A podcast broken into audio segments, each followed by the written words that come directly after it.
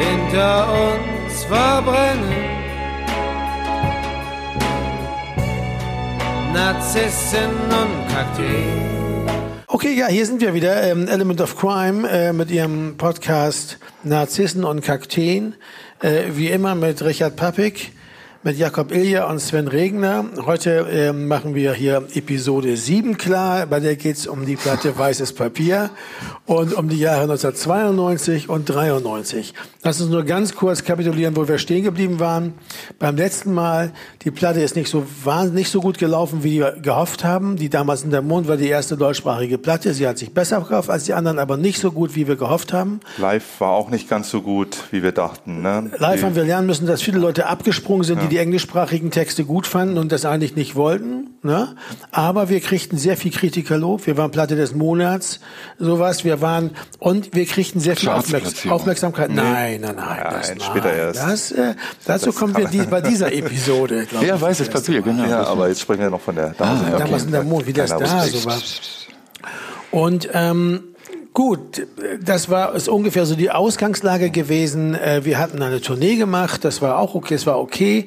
Und wie immer eben Platte Tournee und dann geht's eigentlich, ist man erstmal im Nichts, müsste man eigentlich die nächste Platte machen.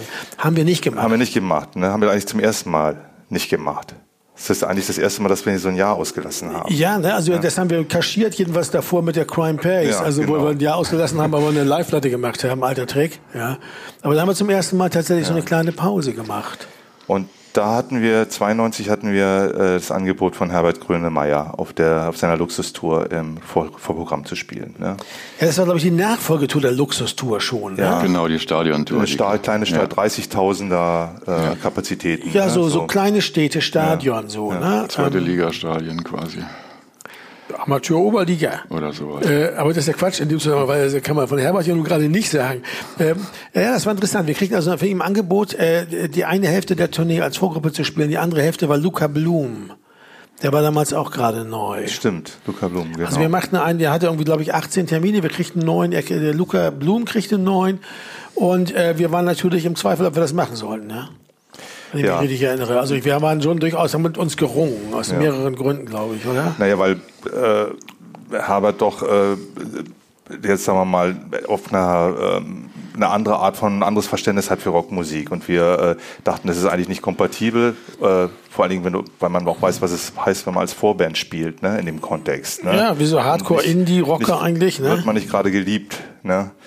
Ähm, aber äh, man kann sagen, dass wir haben uns äh, entschieden, es dann doch zu machen und das war ja wirklich, äh, also für uns war es schon ein großer Erfolg. Ich ja, finde, ja, also, also ganz kurz nochmal zu der Entscheidung. Also bei mir war es auch das Problem, dass ich eigentlich natürlich, äh, das, das ging aber uns allen so, wir waren ja eigentlich schon eine gestandene Band.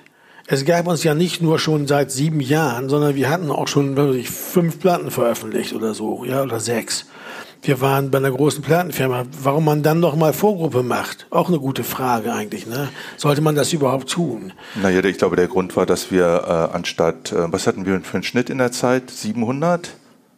Nee, schon ah, mehr, schon, schon um die 1000 oder mehr, ja, ja so, so und, um die 1000 äh, vielleicht. Man, also, nee, weniger. Nee, ja, stimmt, du hast recht, 700, 700 800 oder so, 600, ne? Ja, also kleinere, größere Sachen. Und äh, man hat natürlich gedacht, Herbert zieht bei jedem Konzert 30.000 Leute. Äh, da fallen ein paar für uns ab.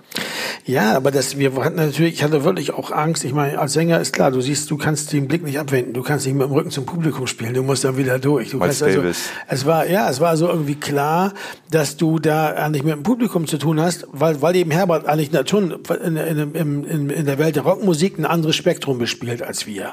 Das ist, er hat einen anderen Sound, er hat eine andere Art von Songs, er hat eine andere Art auch Songtexte zu schreiben. Aber er fand uns gut. Und das fand ich irgendwie ein großes Kompliment.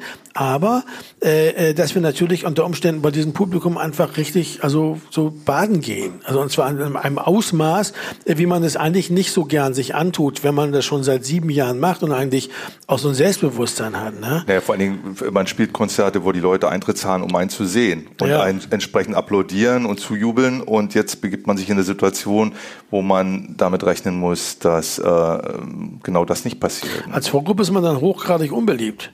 Weil, weil man steht immer zwischen dem, dem Publikum und seinem Liebling, ne? Also so. Das ist die, die Idee der Vorgruppe ist eigentlich, dass man verloren hat, bevor man angefangen hat.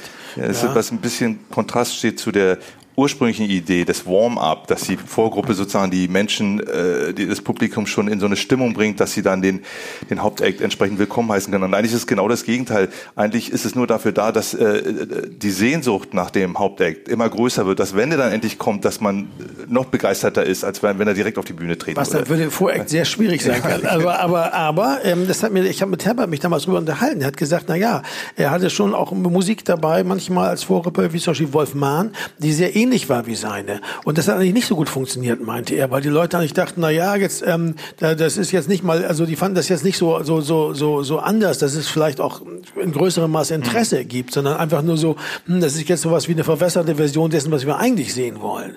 Und dann, insofern hatten wir zumindest, was das betrifft, natürlich, also als Absurdität oder als Kuriosität für diese, für die Leute, die eigentlich so eine Musik auch nicht so kannten. Also ich weiß auch, Benjamin von Stuttgart-Barre erzählt, der war damals bei einem von diesen Konzerten, hat auch seine Ticket hochgehalten, dass er uns doof findet. Also, das war ja, wir haben das ja, also das soll ganz kurz mal erzählen. Ich meine, diese Tournee war echt, das war echt stark, ja. Wisst ihr noch, welche, welche Konzerte wir spielen, wo wir überall spielten? Ähm, also Göttingen? Spielten wir Wien? Nee, Graz. Graz spielten wir, ach genau, wir haben ja dann nicht die Hauptstädte genau. gespielt. Gießen, Salzgitter. Gießen, Salzgitter, Göttingen, äh, dann hatten wir Chemnitz, Brandenburg an der Havel, also die Stadt Brandenburg, ne? Und äh, Deggendorf. In, Deggendorf. in Niederbayern. Deggendorf Süd, Deggendorf Mitte. Und dann noch irgendeins und dann war noch äh, Grömitz eigentlich an der Ostsee. Was dann aber ausfiel. Was ne? dann aber ausfiel wegen schlechtem Wetter. Also äh, Herbert konnte gerade noch so spielen wegen Sturmwarnung und so. Und wir, doch, wir mussten dann nicht spielen. Ja, und das war natürlich ähm, interessant, weil es natürlich genauso gekommen, wie wir befürchtet haben, aber irgendwie war es auch geil. Die haben uns ja alle eigentlich erstmal so gehasst, ne? Ja, vor allem, man, äh, äh, man dachte, das ist eigentlich gar nicht mehr steigungsfähig, ne? Also Leute, die sich abwenden, mit dem Rücken zu einem stehen, ja. die Eintrittskarten hochholen. Und ich glaube, in Graz, äh, der Höhepunkt waren dann äh, damals noch Schillinge, also vor dem Euro, ne, dass Schillinge geworfen wurden ne, auf die Bühne. Ja, also das Geld die Münzen geworfen ab, haben. Ne? Aber ich habe ja, alle klar. zurückgeworfen noch. Ich weiß noch, als wir von der Bühne gegangen sind, habe ich alle aufgesammelt und alle wieder zurückgeworfen. Ich war so Fall- sauer ja. und fand es so hart. Gleich die Falschen getroffen. Aber äh, ja, aber das, äh, was natürlich stimmt, ist, äh, äh, ist eine Geschichte, die man, die man auch bedenken muss, ist, ähm, dass, dass die Leute ja bei diesen Konzerten, das war ja im Sommer und das war im Stadion und das war meinetwegen heiß, ja, die, die, die standen ja, ich habe erst, ich habe die ganzen Mechanismen von so Stadionkonzerten gar nicht geschnallt. Das, da ging irgendwie um 15 Uhr die, die Tore auf und dann gab es so eine Stampede von so Kids, die so über dieses Feld liefen, vorne zum Gitter. Ich sag, wo wollen die denn? Was wollen die das überrennen oder so? Nur um sich da vorne einen Platz zu sichern. Und die waren seit 15 Uhr also da, in der, in der glühenden Sonne und warteten das, und wollten da auch nicht weg, weil die haben ja diesen Platz sich extra gesichert, damit sie ganz vorne stehen können. Und dann geht das also los, drei, vier Stunden später. Und zwar, indem irgendwelche Arschlöcher kommen und ja irgendwie eine Musik spielen für die, die nicht gekommen sind. Ist doch klar, dass die dich total scheiße finden. Also, dass sie dich sowas von hassen. Du stehst in drei Stunden in der glühenden Hitze. Ab und zu kommt vielleicht mal einer, weil das waren ja nette Leute da von Herbert und Herbert hat sich ja auch um die Leute gekümmert. Also, da bringt dir dann Wasser und so. Und dann, äh, äh, und dann kommt so eine scheiß Vorgruppe. Und dann hältst du natürlich dein Ticket hoch, auf dem Grönemeyer steht, damit alle wissen, dass du nicht wegen dieser Vorgruppe da bist. Ne? Das war so das, ähm, Ja, kann ich nur sagen, Pech gehabt, ne? ja, nun, aber äh, das Tolle war eben, muss ich sagen, dass wir, es gab zwei Sachen. Also einmal ist Herbert immer vor uns, das habe ich auch von ihm gelernt. Und das machen wir seitdem eigentlich auch immer. Dass Herbert vor uns immer rausgegangen ist und uns angekündigt hat. Ja, das hat er in, äh, selbst in äh, Graz gemacht, wo er ähm, so spät ankam, dass er in dem Moment, als wir auf die Bühne wollten, wir waren schon an der Treppe, da hielt das Taxi, stürzte raus und rief, stopp, stopp, stopp. Ich sage euch an, dann ist er auf die Bühne und, äh, und das ist etwas, ähm, ähm, ja, das ist einfach eine große Geste von ihm gewesen. Also der, der Umgang, auch der Crew mit uns, all das, muss man schon sagen. Das war, also Das- wir sind da nicht verheizt worden, sondern Nee. es war wirklich eine Wertschätzung dessen, was wir machten als Musik. Und das äh, hat es dann auch, man muss sagen, das hat es dann auch eingebettet in so einen Kontext, wo man sagte, das ist okay. Das ist okay, dass man das macht, ja. Weil, ähm, also schlimm wäre es gewesen, wenn, sagen wir mal, wenn das wirklich jetzt von der Plattenfirma ein eingekaufter Slot gewesen wäre. Die Crew äh, von Herbert hätte uns gehasst, Herbert hätte uns gehasst und man, äh, ja, man hätte nur Schwierigkeiten die ganze Zeit gehabt. Äh, Cruz hasten ja, äh, also von der Idee her sowieso immer die Vorgruppe, weil die Vorgruppe macht mehr Arbeit, ja, und Dreck und. Oder wie äh, es so schön heißt, ne? die, äh, die Künstler kommen und gehen, die Crews bleiben. Ne? Ja gut, aber das ist nochmal eine andere Geschichte. Aber, aber die Vorgruppe an sich ist bei der Crew auch nicht so beliebt, weil die machen nur Dreck und machen die Bühne unordentlich und die müssen äh, dann zwischen den beiden Acts nochmal aufräumen und au- abbauen und so. Also das ist immer mehr Arbeit fürs gleiche Geld. Und das, äh, das ist also auch nicht so doll für die. Aber und das Interessante war aber, dass wir uns ja tatsächlich, oh, ich habe mich dran gewöhnt, muss ich ganz ehrlich sagen. Also war völlig klar, jetzt gehen wir raus, jetzt werden die alle ihre Tickets hochhalten, dann werden uns mit dem Bu rufen und so zwischendurch auch oder so, ne? Aber die hatten ja auch, das Tolle war auch, die waren auch nicht böse, die Leute. Das waren echt nette, und das Publikum, die haben das zwar alles gemacht, und das war ihnen auch wichtig, dass sie das alles dir zeigen, wie doof sie dich finden, aber die waren dabei irgendwie auch lustig und lachten und so. Also das fand ich irgendwie auch irgendwie ganz, ganz beeindruckend, ja. Ja, und man muss auch sagen, dass äh, es ist ja nicht so gewesen, dass, äh, dass da niemand im Publikum war, äh, äh, der äh, nicht Interesse hat oder in, äh, ein Interesse gefunden hat Ja, uns. aber eben nicht die, die, die 10.000 Nein. oder 5.000 Die da nicht. vorne eben nicht. Aber, äh, die die haben ich ja nicht gesehen. Die anderen waren ganz hinten irgendwo gesessen, weißt du? Genau, aber die haben dann auch diese Briefe geschrieben. Ja. Weil dann kamen ja Briefe. Ich habe euch bei Herbert Grönemeyer gesehen, tolle Band, wusste ich gar nicht, dass es das gibt und so. Ne? Und insofern war Das das, jetzt gelohnt, ja, also ja. interessant, an- weil wir doch eingangs sagten, es sind ähm, doch sehr unterschiedliche ähm, äh, Versionen von Rockmusik, Herbert und wir, und trotzdem gab es eine Schnittmenge. Ja, aber und das ist ja, worauf wir eigentlich spek also warum macht man das? Man macht das ja nicht, weil man sagt, da ist, da interessiert sich niemand für. Ja, das sondern ist man macht das, weil man ja. denkt, da muss doch, müssen von 30.000, lass es irgendwie, keine Ahnung, ein Prozent sein. 300 Leute, die reichen. Ja, die, klar, das die ist- nimmst du ja. mit bei jedem Konzert. Und das war, glaube ich, das war, glaube ich, der entscheidende Punkt. Der Herbert, also war toll für uns, dass er das gemacht hat. Gerade weil das Leute sind, die sonst, also über die Radios, die sie hören, oder wenn sie überhaupt Radio hören, also die, mit der Musik, die wir machen ja gar nichts, die hören die ja nie. Das war ja, ist ja das große Problem, was man allen Musikern mal sagen kann, die jetzt vielleicht jung sind und sich fragen, wie, wie schafft man das überhaupt? Bei Element of Crime war es ja so, dass wir eigentlich letztendlich doch jeden Fan ein, einzeln zusammengesucht haben. Und das heute noch machen. Weil wir keine, wir hatten nie Single-Hits, wir hatten keine Radio-Hits, wir hatten, waren nie irgendwie das Große. Und das Modell jeden Einzelnen irgendwo abgeholt. Das, und die Leute auf den komischsten Wegen zu der Musik gekommen sind. Auf den seltsamsten Wegen. Also dazu gehört, dass man mal beim Tatort spielt, die Musik, oder dass man irgendwie eben bei Herbert Grönemeyer spielt, oder dass man ein Live-Konzert im Radio spielt, dass jemand nachts im Auto zufällig hört. Frühstücksfernsehen. Frühstücksfernsehen. Äh, Tagesschau, Tagesthemen um was? 6.30 Uhr Ganz oder genau, so ein Kram, halt, ja. ne? Also das ist, muss man, muss man auch auch mal sagen, dass man darf, und das war, deshalb, das war das auch richtig und deshalb bin ich eigentlich auch stolz auf die Band, weil wir, weil uns das nicht, weil wir uns dafür nicht zu schade waren. Oder, Richie? Ich meine, wir haben schon hart drüber diskutiert, weil, wie gesagt, eine gestandene Band, die nochmal Vorgruppe macht, Ich fand das schon hart, die Situation, also als, als Vorgruppe. Ich finde auch, wir sind äußerst fair und mehr als fair freundlich behandelt worden von, von Herbert und von, von seiner Band und von der ganzen. Aber das Konzert selber und die Reaktion vom Publikum, das fand ich schon echt körnig. Also, also da, da war es eigentlich gerade ganz gut, dass wir schon so lange machen, dass wir überhaupt den dicken Absolut. Pelz hatten. Na, vor allen Dingen, Absolut. äh, eigentlich war auf eine Art, also denke ich jetzt gerade, äh, weil wir ja eigentlich noch nie richtig darüber geredet haben, sondern jetzt in dem Kontext eigentlich zum ersten Mal, erinnert, gibt es ein Element da drin, das ein bisschen wie die frühen Konzerte von uns waren.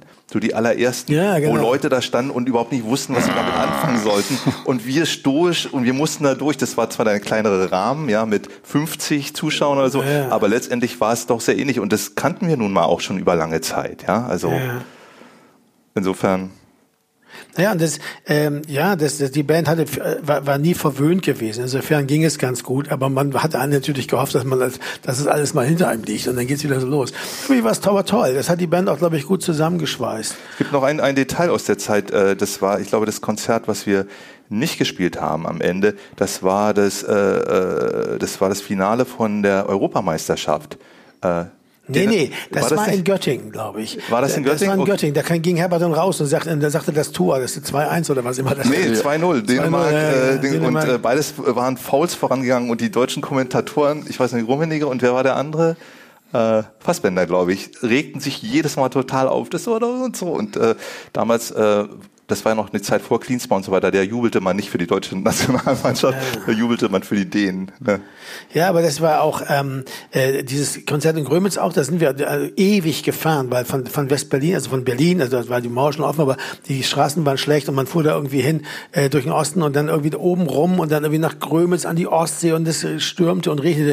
Und da kamen wir gerade an, da kam Herbert entgegen so, äh, es tut mir so leid, es tut mir so leid, ihr seid ganz umsonst gefahren, äh, äh, ihr könnt heute nicht spielen. Äh, der Sturm Sturm und so. Wir müssen das ganz schnell jetzt hier über die Bühne bringen und dann abbauen, weil das wird sonst so gefährlich. Wir selbst hatten auch die Bühne gar nicht ganz aufgebaut. nee, das genau, Dach, das, das, das Dach, Dach alles fehlt. Und, so. ja. und ich, ich war total erleichtert. Ich sagte, ja, ist doch geil, kein Problem. Und so, oh, ja. Also, den ganzen Tag schon gedacht, oh, gleich wieder spielen, weißt du. Und dann, dann kein Problem, einfach ans Bier gegangen und einfach so voll durchgezecht. Das war schon, das war schon toll.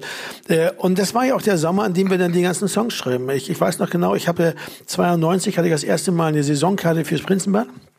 Da war ich immer im, im Freibad, da kommen wir auch noch drauf, also das, äh, weil das hat auch bei den Liedern durchaus eine Rolle gespielt. Äh, äh, äh, das war generell, muss man sagen, Anfang der 90er, äh, das zeichnete sich da auch ab. Es war eine Zeit, die, wo sehr viel Musik plötzlich wieder in den Vordergrund kam und sehr viel Musik auftauchte, die es vorher nicht gab. Das ist mir auch neulich erst aufgefallen. Also zum Beispiel deutscher Hip-Hop. Fantastischen Vier, die hatten damals ihre ersten Hits.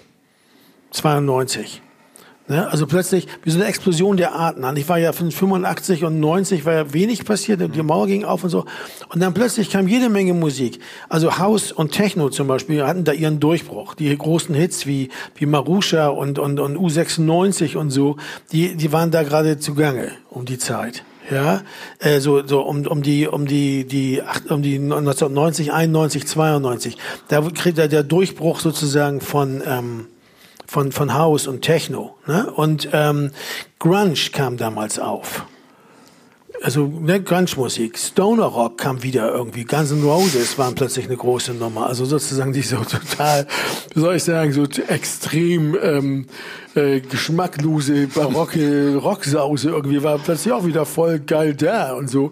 Äh, in, in Deutschland generell, deutschsprachige Musik kam plötzlich wieder auf. Ja, vor allen Dingen deutschsprachige Musik in verschiedenen Genres, ne? wie du es ja eben gesagt hast, ja, Hip-Hop Hip und äh, als, als Start und dann, ähm, und bis heute sieht man ja, dass da eine Entwicklung äh, losging, die, äh, die es möglich machte für äh, ähm, äh, Musiker in Deutschland Deutsch zu singen, egal ja, welches war, Genre. War damals noch so, so zarte Pflänzchen 92, also das waren gerade mal die Fantastischen Vier und Rödelheim Hartrein Projekt waren glaube ich so mhm. einigermaßen ins Bewusstsein gedrungen.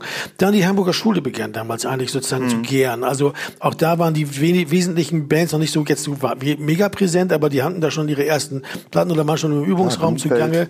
Blumfeld, ähm, äh, die Sterne, äh, äh Tokotronik, glaube ich, ein Jahr später, 93 oder so angefangen äh, bin ich ganz, ganz nicht völlig firm damit, aber es waren eine Menge solche, solche Sachen einfach, die waren in der Pipeline. Das war sozusagen so eine Zeit auf dem Sprung. Und wir eben auch so mittendrin. Gleichzeitig eben auf sowas wie Herbert lief eben auch gut. Also alles, aber Musik war generell plötzlich war das wieder so ein großes Ding. Also, weil man mal ehrlich ist, 88, 89, so viel auf Musik wurde eigentlich nicht mehr geguckt. Das kannten wir von der ersten Hälfte der 80er ja anders. Ne, wo Musik eine Riesenrolle spielte. Und hier war es plötzlich auch gerade Grunge. Ich meine, was da abging, ja, also das ging ja ganz schnell dann auch. Und das begann, wurzelte alles in dieser Zeit, 91, mhm. 92, ne? Und deutschsprachige Musik auf jeden Fall auch. Und mittendrin eben wir. Apropos auf dem Sprung. Neben der Musik passierten ja auch noch Sachen. Zum Beispiel hatten wir diesen Unfall mit diesem kleinen Bus, beziehungsweise ihr hattet den. Und ich fuhr mit einem Privat-Pkw mit meiner Familie hinterher.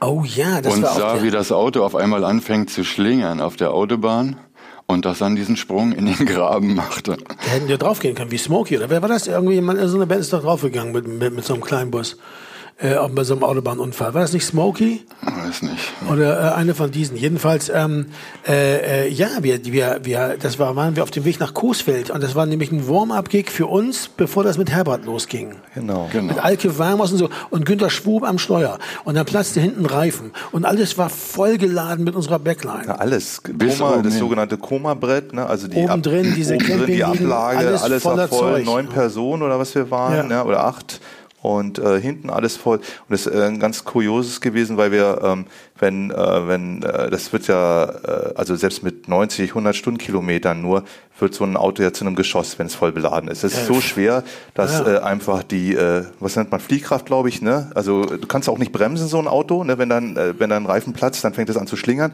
und äh, die Schlingerbewegung wird immer weiter, Ja. es zieht immer weiter rüber und wir hatten großes Glück, dass wir dann halt nach rechts rausgeflogen sind und nicht nach links in die, in Ja. die Leitplanke. Und dass rechts Gebüsche waren Ja. und keine Leitplanke. Wo wir auf diese, Ge- wie so ein uns auf diese Gebüsche legten. und dann stiegen wir da aus wie äh, Apollo. Ne? Das Auto lag auf der Seite und man genau. machte die Fahrertür auf und da stiegen alle aus. Und ähm, ich konnte noch während, also es ist ja, jeder, der mal einen Unfall erlebt hat, weiß ja, dass das wie in Zeitlupe passiert, obwohl es eigentlich ganz schnell geht. Und ich weiß noch im Rückspiel gucken, dass die Autos alle zurückblieben. Und äh, dann ja. lagen wir da, stiegen aus und das Auto sah aus, als ob es eigentlich ganz in Ordnung war, nur dass es natürlich in sich etwas gedehnt war. Ja. Aber es hatte, äh, also keiner hatte einen Schaden genommen, aber Ja, wenn da rechts gerade eine Autobahnbrücke gewesen wäre, also wenn wir gerade eine Brücke oder über so ein die- Tal, dann wären wir einfach Oder runtergefallen. DDR-Autobahn, keine Leitplanke und du ziehst rüber in Gegenverkehr. Also das hat uns jedenfalls dann doch gesagt, dass wir in der Form Mir hat's eigentlich einen nicht mehr- Mordschreck gemacht. nicht mehr Ich bin da weiterfahren privat können. PKW hinterhergefahren und habe da vorne die Elements auf einmal hin und her schlingern sehen. Und wir, was machen die, was machen die denn da? Wie Wack, ist- zack, weg waren sie. Wie es dann eben, da, wie es eben dann dazu kam, dass wir eben dann bei der bei der Weißes Ja. Papiertour dann eben auch das erste Mal mit einem richtigen Bus. professionellen Bus, Ja. mit Doppelbereicherung, mit einem richtigen Fahrer und so und mit Betten drin Ja, irgendwie so. gefahren sind. Ähm, äh, das war äh, mehr, okay, Eisensack, ne? Kaspar Falkenroth, Ja, genau. ah, ja, genau. Falkenroth, der Fahrer. Ja, war geil. Äh, aber ähm, das war, das war so, ähm, das waren alles so Erlebnisse, die wir dann hatten. Und gleichzeitig haben wir angefangen, diese, diese Songs zu schreiben. Ähm, das war interessant, weil wir ja, wir hatten ja sehr viel ausprobiert bei der, bei der damals hinter Mond und sehr viele verschiedene Songs gemacht. Und ich habe das Gefühl, wenn ich heute diese Platte so anhöre, dass das vom Songwriting her nicht mehr so, also nicht, nicht so extrem, nicht so sehr in die Extreme geht wie bei der damals hinter Mond. Oder? Die weißes Papier. Ja, also dass die weißes Papier in sich eine homogenere Platte ist. Kann das sein?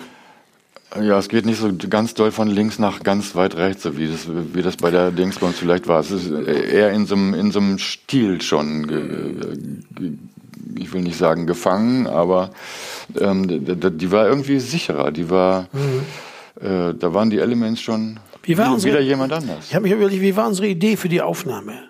Also erstmal wollten wir nicht mehr ins Vierklangstudio gehen und nicht mehr sechs Wochen machen, glaube ich, sondern wir hatten nur noch vier Wochen und im, im Tritonus-Tonstudio. Deshalb vermute ich, dass eine der zugrunde liegenden Ideen die war, dass man auf jeden Fall ein Studio haben will, was mit einem besseren Klang hat, weil das Vierklangstudio war, ein- war ein sehr raues, äh, auch sehr preiswertes Indie-Studio und es war klar, da waren einfach vom, vom Sound her, war das nicht ganz so edel. Ne, das war das eine.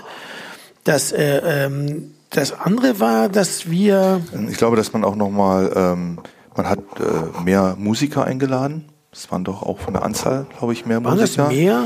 Also wir hatten mit äh, Nigel Watson, Es waren ordentlich Ähm, Gäste, ja. wir hatten ähm, vier Streicher anstatt drei. Das stimmt, wir hatten ein Quartett plötzlich. Ne? Ja, ähm, wir Dafür hatten aber nur noch Eck- zwei Bläser. Mit, also äh, Ecki war, glaube ich, auch also von Anfang an gesetzt. Ähm, Kurt war wieder dabei. Dave hat Gitarre gespielt bei der Platte. Dave hat Bei viel Gitarre. Also, gespielt bei der Geschichte. Busch Sa- hat Akkordeon gespielt, genau. Und vielleicht, äh, wenn du sagst, äh, ähm, äh, die scheint nicht so, das so weit auszuloten, ist es vielleicht eher so, dass die Arrangements, dass äh, bei der damals hinter Mond die Arrangements äh, auf eine Art offener waren. Es gab viele offene Momente, wo nicht äh, zwangsläufig noch ein Instrument hinzukam, was man hätte gut machen können, aber hat man einfach nicht gemacht. Und bei der Weißes Papier hat man sich alles ganz genau angeguckt und gesagt, hier geht noch was, hier kann man Bläser machen, hier kann man Streicher noch. Äh, also auf eine Art für unsere Verhältnisse opulenter, wenn man so will. Und das hat vielleicht auch dazu geführt, dass die Platte selber etwas homogener klingt, weil man mit denselben Werkzeugen an jedes Stück auch herangeht und es nicht so, das Stück selber nicht so belässt, was bei der Weißes Papier, äh, bei der damals Hintermund äh, eher der Fall war. Ich glaube aber, vielleicht sind wir auch durch die, durch die kürzere Zeit und weil wir einfach auch so drauf waren, auch etwas vorbereiteter ins, ins Studio gegangen. Ja. Dass die Songs in sich auch ein bisschen mehr vorbereitet waren. Gleichzeitig haben wir hier Sachen stattfinden, die, die wir sonst fast nie hatten. Also vielleicht können wir das gleich mal, gehen wir am besten vielleicht gleich mal die, die Platte durch, weil das ist schon an, an den Songs selber kann man das sehr gut äh, zeigen. Also zum Beispiel, ähm, gut, mehr als sie erlaubt. Da ist mir, da fiel mir auch noch was zu ein. Das ist mir auch ge- gestern erst wieder eingefallen. Äh, mehr als sie erlaubt geht zurück auf eine Gitarrengeschichte, die ich hatte, so da, da, di, da, di, da, di, da, wo das, was ja auch so ein bisschen erhalten ist in der Aufnahme.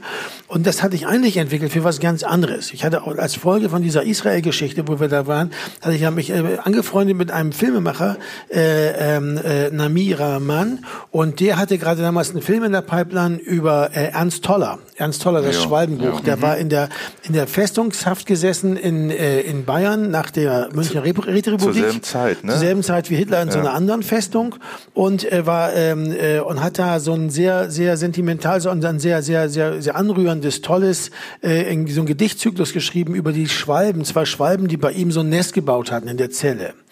Das ist ganz anrührend. Und der hat äh, daran aufhängend sozusagen hatte das so einen Film ge gebaut über diese Festungshaft und hat mich gebeten, ob ich nicht diese Schwalben, die da diese Schwalbengedichte vertonen kann, das Schwalbenbuch. Und da war ich dran. Und das war zum Beispiel so ein Ding, was dabei raus, was, was davon übrig geblieben ist. Also, dass der Film kam nicht zustande, aber ich hatte diese, diese musikalischen Ideen und die, äh, äh, das daraus ist dann zum Beispiel dieses mehr als sie erlaubt geworden. Ja, also um es mal so als Beispiel zu nehmen. Und ich, ich weiß nicht, weißes Papier kam vielleicht auch aus der Richtung, aber da bin ich nicht mehr ganz sicher.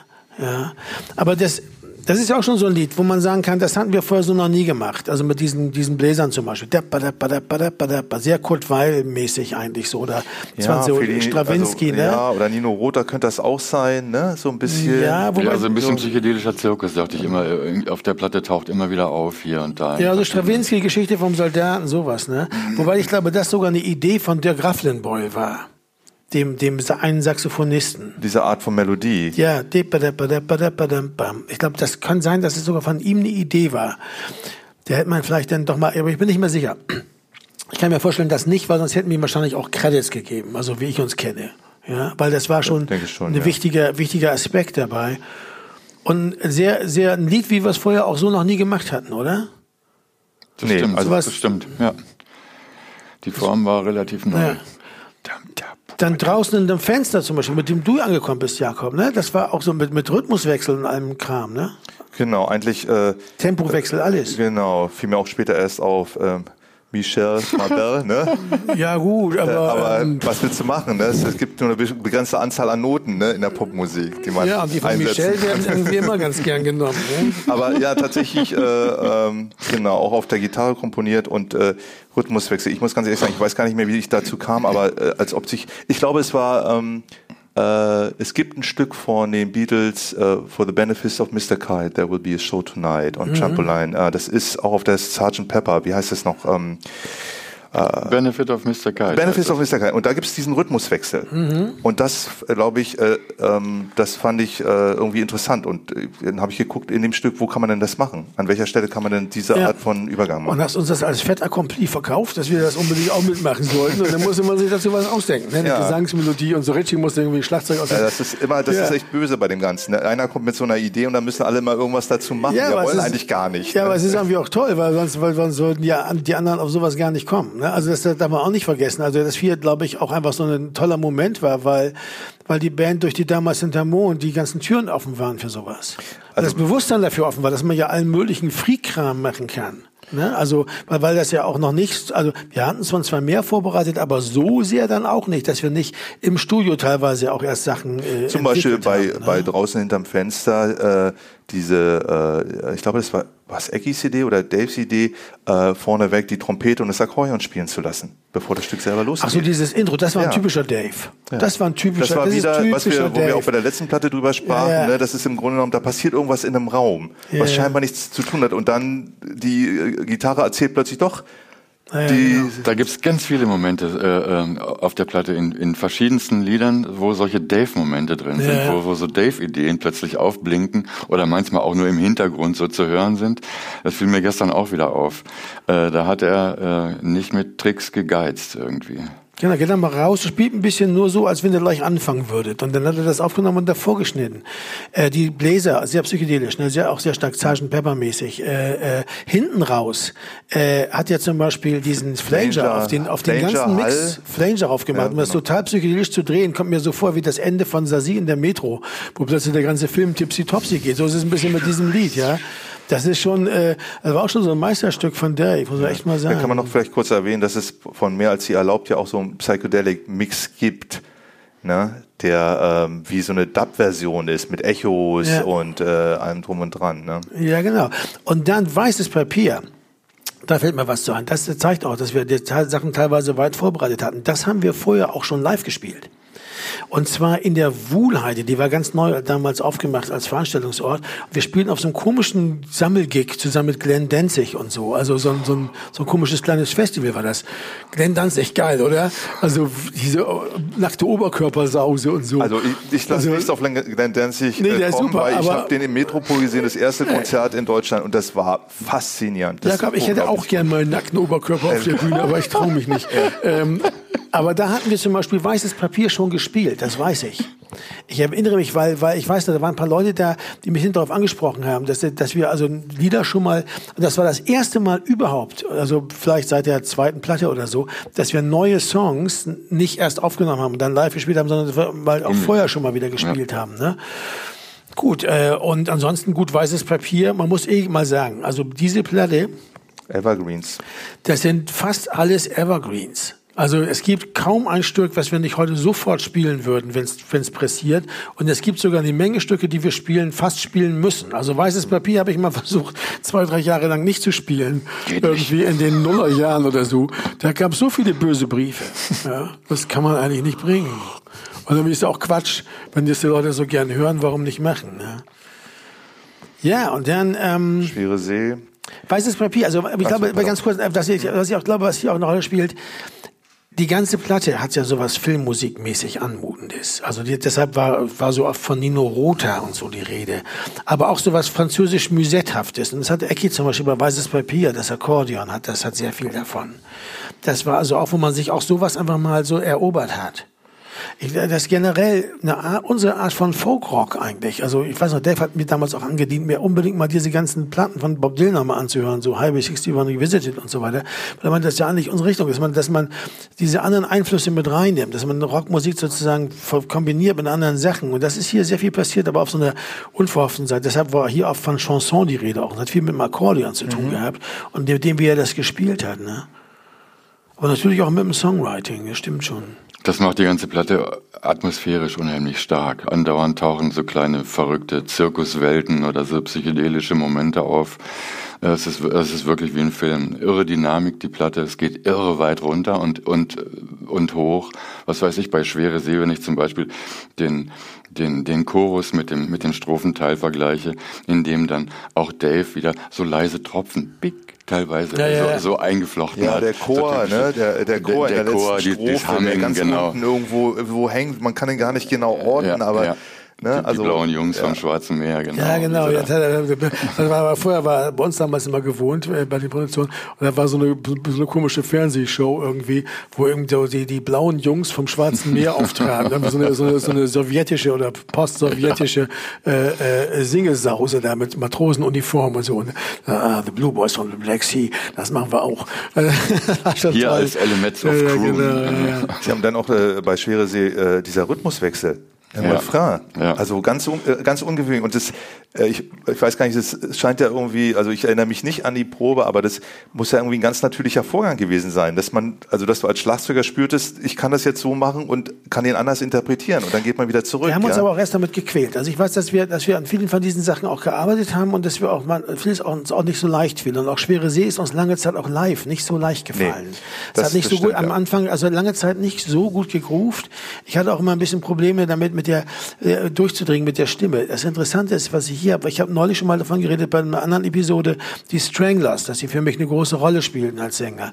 Und man muss sagen, Midnight Summer Dream von den Stranglers und diese Art zu singen hier, Schwere See, dass man da so einen Sprechgesang macht, zum Beispiel, das ist eigentlich davon inspiriert gewesen. Das war das Stück, was mir am meisten, wo mir es immer am besten gefallen hat. Es gibt ja viele Sprechgesangstücke auch in der Rockmusik, aber das, das, das diese Richtung. Und das ist ganz ähnlich eigentlich, muss man sagen. Also so von der, von der Anmutung her. Dieses, das hinten so ein, so ein, so ein, da, di, da, da, di, da, da. Also immer so durchläuft und dann spricht der vorne so, so leise drauf. Das ist schon, äh, also durchaus, Sven- da habe ich Sven- ihm viel zu verdanken Dann gehabt. kann man sagen, dass die äh, Texte, also mehr als hier erlaubt, draußen hinterm Fenster, also wenn man hier so guckt auf die Setlist, äh, auf die, äh, äh, dass die direkter vielleicht waren, auch noch, dass sie pointierter, ähm, nochmal waren? Äh, ja, die und die direktere Ansprache auch? Waren, glaube ich, vor allen Dingen mehr definitiv Liebeslieder. Ich weiß nämlich noch ganz genau, Jakob, dass wir damals im, Inter im Übungsraum waren. Das fällt mir jetzt ein, wo du sagst. Und ich kam da mit einem neuen Text wieder her. Also ich, ja, wir haben die, haben die Texte damals alle bei dieser Platte alle dann wieder vor der Aufnahme gemacht. Machte also diesen neuen Text dahin. Und das war schon der dritte oder vierte oder so, den ich neu hatte. Und du hast dann zu mir gesagt, aha, das ist jetzt das große Ding, oder? Liebe oder was hier? ich glaube, das war kurz nach meiner Trennung. Ja, ja, ja, ja, ja. Und, aber Sven, jetzt, wir wollen doch jetzt hier nicht aufrechnen gegeneinander. Nein, nein, oder? nein, aber nein, das sage ich ja, meine ich ja gar nicht negativ, oder? weil nein, meine ich gar nicht negativ, weil du hast ja recht gehabt. Das stimmte ja. Ich hatte gemerkt, dass also bei diesen, diese, dass, dass, dass sowohl die musikalischen Ideen, also auch was, was von, was von euch dann kam, vor allem von dir auch, du hast ja viele Stücke hier, vier oder so, glaube ich, sind äh, direkt von dir gewesen, Ideen, dass, dass das einfach bei mir total leicht fiel, Liebeslieder zu schreiben. Und dass mir das auch gefiel, ich da auch Bock drauf hatte. Das war Sommer, das war Sommer in Berlin 92. Ich ging ins Prinzenbad, ich hatte eine Freundin, das lief alles gut. Äh, äh, ich ging ins Prinzenbad schwimmen und dachte dabei drüber nach, worüber man jetzt noch so ein Lied schreiben konnte und so. Äh, die Sonne schien, die Vögel zwitscherten, weißt du, so eine Art von Platte. Selbst da, wo sie, ne, also das ist nicht, das ist nicht dieselbe Art von Platte wie wie diese diese diese harten äh, äh, düsteren Lieder auch, die wir vorher, die fehlen hier eigentlich. Ich sehe hier kein hartes düsteres Lied. Nee, Im Gegenteil, also ein äh, ne? Lied wie äh, Alten Resten kommen wir noch zu, ne? Das sind äh, also so dem Chanson, so klar dem Chanson zugeordnet, ne? Also ja, also romantisch, melancholisch, auch sicher, auch durchaus ein bisschen traurig, aber die sind nicht hart und düster und böse. Dass diese böse, harte, düstere Seite fehlt hier. Und das hat, das, deshalb hattest du völlig recht. Ich meinte das gar nicht als Vorwurf oder dachte so, was für ein Quatsch. Du hattest das ja auch nicht negativ gemeint, du hast das bloß beobachtet, dass es so war. Ja, ich hatte schon Sorge, ja? Sven. Ach, du hattest Sorge, sagen. ah, okay. Jetzt, wo du es erwähnst. Ja, Schlageralarm, also war wieder Schlageralarm. Ja, Liebe war, Liebe war damals hatte einfach einen Geruch ne, oder ein Geschmack. ja. Wir waren ja alle so verlassen. Ja, ja. interessant ist ja, äh, wenn man, äh, das ist ja immer ein Teil fast aller Podcasts äh, gewesen, äh, dass äh, diese Angst, das Kommerzielle, die, die, ganzen Begriffe, das Keyboard, die Liebe, ne, all diese Reizwörter. Wenn man sich die Platten aber dann nochmal anhört, dann stellt man fest, dass es wirklich unbegründete äh, Ängste waren. Also äh, ich weiß noch, ich habe äh, mit, mit dieser Platte eine Erinnerung ist immer, dass ich dachte, jetzt kommen immer mehr Instrumente, äh, es ist, ist immer weniger Platz. Also die Four-Piece-Band, das existiert eigentlich in dem Fall gar nicht mehr jetzt hier in dem Kontext. Und äh, jetzt habe ich mir die nochmal angehört und ich muss sagen, das stimmt alles gar nicht. Also die Band selber, also das Schlagzeug, die Präsenz von jedem Einzelnen, ne, das ist, was vorne steht. Und die anderen sind, äh, sind Beiwerk. Da ist auch nichts verwässert. Das ist immer noch der, es gibt Stücke, wo es ein bisschen anders ist, aber ähm, ja, wenn man, aber man muss, ja, aber eins ist passiert. Eine, eine Konzession hatte ich gemacht. Äh, äh aber unbewusst, glaube ich. Weil ich hatte keinen Bock mehr, diese ganze E-Gitarren-Geraffel. Ich hatte keine vernünftige Gitarre. Ich wusste nicht, was ich für ein M spielen sollte. Ich war vom E-Gitarren-Thema einfach überfordert. Und ich habe hier meine äh, Akustik, meine, meine Rhythmusgitarren, wenn ich sie gespielt habe, überhaupt, habe ich sie mit äh, akustischer Gitarre gespielt. Und deshalb ist in der Mitte, fehlt eine Menge die eigentlich alles sozusagen auch so niedermähende äh, elektrische Rhythmusgitarre ist weg. Also ist ja gerade noch mal da, ich aber mhm. immer unter Strom habe ich glaube ich dann die elektrische genommen, aber sonst ist fast alles ist mit einer akustischen gespielt. Weißt du, diese Plingel, die Plongel, die draußen in dem Fenster, ja, diese Sachen, das ist alles akustische Gitarren und äh, äh, das mehr als sie erlaubt auch. Bei mir als sie erlaubt, weiß ich nicht. Aber da habe ich, glaube ich, gar keine Gitarre gespielt, Doch. Jakob. Ja, dann ja. habe ich sie, da habe ich, aber das, Tatsache ist nur, dass, dass die, die, diese Four-Piece-Band als zwei Gitarren, Bass und Schlagzeug, die eine Gitarre ist hier ziemlich weit weg. Die ist, die ist nicht viel da, weil sie einfach sich vom Sound ja nicht durchsetzt. Aber das ist nicht schlimm, weil was passiert ist, das Akkordeon zum Beispiel die, an diesen, dieser, dieser Stelle zum Beispiel laut, gut zu hören ist, ohne dass man es so wahnsinnig laut machen muss. Mhm. Aber es gab viel Diskussion, auch von, von Veto, aber auch generell, auch wie viel von diesen anderen Instrumenten man zulässt. Das ja. weiß ich auch noch. Ne? Also zum Beispiel, äh, äh, wie Kurt war ja auch da, hat auch sehr viele Sachen gemacht mit dem mit den Keyboards und so mit der Orgel und allen möglichen auch Sounds und so. Ne? Also da war, war eine Menge. Und es war immer die Frage, wie weit kann man gehen? Wann, wann kippt das? Und das, die Angst war da. Und die, die Angst ist ja nicht falsch. Das kann ja auch ein guter Warnmelder sein. Ne? Vielleicht ist er dann auch mal irgendwie später, kommen wir sicher bei irgendeiner anderen Episode nochmal auch manchmal irgendwie nicht rechtzeitig angegangen. Mhm. Kann ja auch sein. Ne? Aber wir haben immer darauf geachtet, dass, da hast du recht. Wir haben letztendlich, und sei es nur durch die normative Kraft des Faktischen, hat sich die, vier, die vierköpfige Band doch immer auch durchgesetzt. Deine Gitarren und das Schlagzeug, das ist alles immer, alles ist gut da. Ja, ist es. Aber wir haben hier eben auch keine, keine MIDI-Songs zum Beispiel mehr, ne?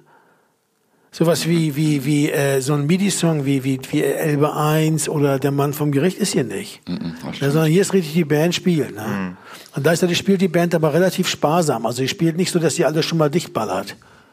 Und das, das, das macht, glaube ich, was aus. Ne? Schwere See, ja, aber geiler Text auch Schwere See, muss ich sagen. Der ist schon gut. Das war auch für mich so ein, also ich habe hier auch ein paar Sachen gemacht, aber natürlich auch schon beeinflusst von dem, von der Platte davor. Da war ja wieder ein Tag, war ja auch so Sprechgesang. Ne? Auch Sprechgesang und dann so eine, so eine melodiöse, ein melodiöser Re- Refrain. Ja, und dann, und du wartest, ne? Ah, Bob Dylan Stück, ne? Großartig, großartig. Da muss ich mal auf den Text kurz eingehen. Was, was war das für ein Glücksmoment für mich, als ich dich Klo repariert singen Ja, das ist hörte? genau repariert. Das ist ein Bob Dylan-Song irgendwie schon. Ne? Da merkt, man, da merkt man den Einfluss von Dave, dass er sagte, ich soll mir diese ganzen Bob Dylan-Platten nochmal anhören. Ich bin ja so leicht zu beeinflussen auch. Ne? Nicht, dass man dann leicht, jeder sagt, das ist ein Bob Dylan, aber für, ich, für mich ist das so. Ich wusste nicht, dass man sowas singen darf. Und dann diese, was war diese Verballhornung des, äh, dieses linken Slogans aus den, aus den 70ern, kommt Zeit. Äh, Kommt Rat, kommt Attentat. ja, aber genau, was genau? Was ist es bei Kommt Zeit, kommt Rat, kommt gute Tat, kommt Rasierapparat. kommt Rasierapparat? Rasierapparat. Ja, ja, aber, aber das war auch so, das ist, ja. Und, und, und man muss sagen, das Lied hat eine, ähm, hat eine Erwähnung in einem Roman von Frank Schulz, Morbus von Ticoli, in der Fußnote. Ja. Kommt Rente, kommt Ente. Da hat er sich lange drüber ausgelassen. dass es da definitiv einen Zusammenhang gibt zwischen Rentenbezug und Entenfütter. Das fand ich auch gut. Ja.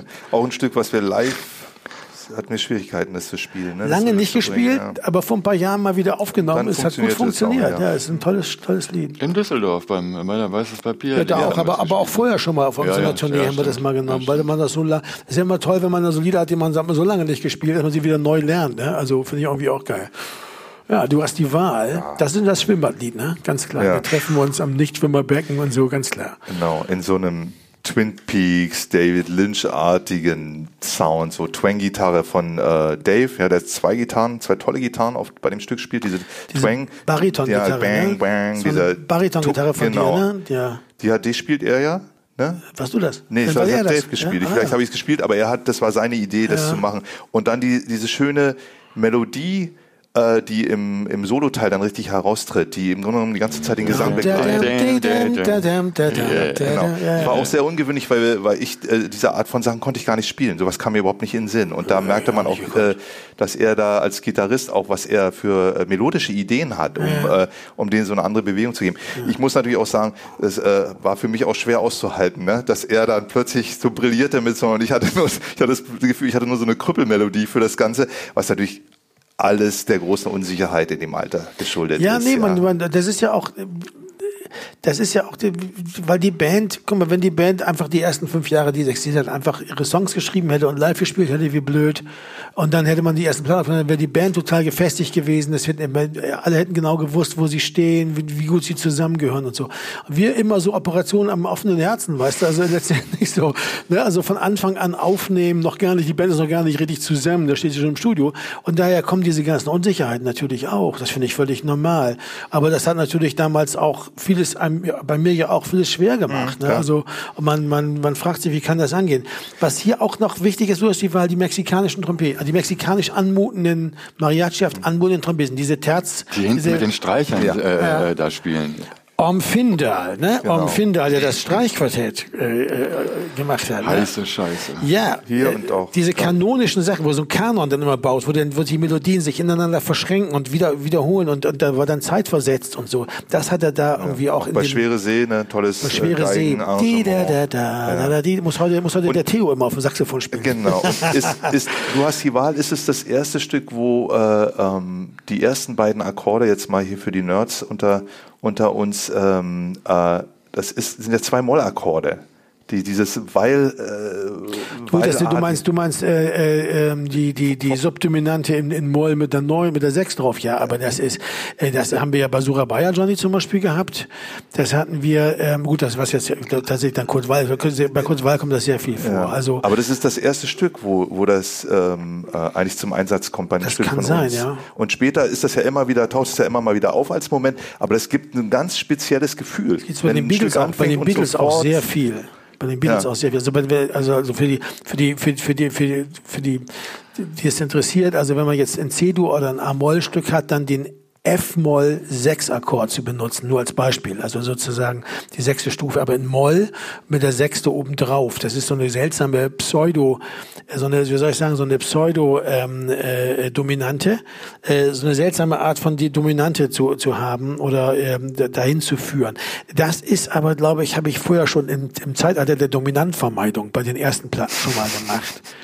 Echt? Also ich wüsste nicht. Ich wüsste- ja, ich wüsste aber, da, aber, aber nicht so exzessiv und nicht so nicht so nicht so expresses Verbes, dass man sagen kann, ja genau, das ist Und der ich glaube, Akkord. dass genau, dass dieser Akkordwechsel gleich am Anfang, dass der auch äh, Dave äh, diese äh, Idee einer dieser Twang-Gitarre gegeben hat, ja, dieser Mhm. Bariton-Gitarre. Das ist sofort so eine Atmosphäre, die sich nicht auflösen will. Und dann ja, nach zwei Durchgängen das ist dieses, ja, das ist dieses und dann dieses Filmmusikding Ja. einfach. Das ist das die ganze Platte, das, das, das Thema als Filmmusik durchzieht die. Das ist ganz klar. Und- also sowohl von der Instrumentierung wie auch vom vom Songwriting her. Ne?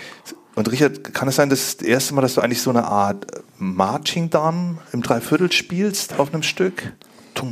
Ja, ja, ich denke schon. Ja, ja, ja, ja. Das hat auch nochmal eine ganz Ja, neue, das hat auch eine neue diese Atmosphäre Wellenbewegung, die sich geöffnet. dadurch ja, äh, ja. ergibt. Ja. Ja. Zusammen mit dir, mit dieser dicke, dicke, dick Gitarre quasi. Wir sind, wir sind da ganz nah beieinander. Und dicke, dicke, dick spielst du. Also das liegt sehr aufeinander. Das ist auch live. Also das ist jedenfalls äh, finde ich ganz, ähm, ja, ist halt, ich muss sagen, eins meiner Lieblingsstücke, ne? es halt gro- tolle Atmosphäre einfach hat. Und die Geschichte ist äh, irgendwie Ist also auch gut, ist eingebettet okay. da drin. Songtext die, klingt auch gut. Ja, Ja, der Songtext klingt echt gut und, und, und es ist irgendwie auch, macht Spaß zu singen. Also das ist ja das Komische. Manchmal manche Songtexte machen Spaß zu singen. Bei manchen merkt man schon nach zweimal singen, eigentlich macht das keinen Spaß. da Und kommen wir auch dann gleich Stichwort. eigentlich sind wir da schon bei Sperr mich ein. Also das ist eine gute Überleitung, Sven. Vielen Dank dafür. Ja, das ist glaube ich auch ein Stück von ähm, mir gewesen, so ein Riff, ne? aber das, der hatte sich irgendwie, merkte man dann, live ging es noch, ich glaube, schwierig wurde es, als wir das Video dazu machten, weil wir merkten, das geht ja ewig. Das lag natürlich daran, dass das Stück in sich einfach nicht so unterhaltsam war, Nee. äh, dass man das Gefühl hat, es trägt diese... Der äh, Text hat es auch nicht rausgerissen, nee. der ziemlich flach ist, wenn man ehrlich ist. Also, okay, ja, also sperr mich ein, äh, leg mir die Handschellen Und ich- an. ich sehe hier gerade, Kinky also, Sexcreme, der Drei Minuten, drei Minuten zehn, das ist ja jetzt nicht wirklich lang, das ist ja klassische Single-Länge, aber es kam einem immer sehr, sehr lang vor. das Videodreh kam es einem vor wie drei Stunden im richtigen Leben. Ja. Und live ist es dann, wir haben es jetzt nochmal gespielt. Äh, Bei dieser weißes. Papier. Ja, Scheiße, das ist da auch in Düsseldorf. lustig. Und äh, sperr mich ein, Jakob Ilias erstes wirkliches Gitarrensolo. Ich glaube, das war das erste Solo, wo ich mir überlegt hatte, Dä, dä, dä. Ja, aber hallo. wo ich Sing mir mal, überlegt hatte? Note. Ja, ja.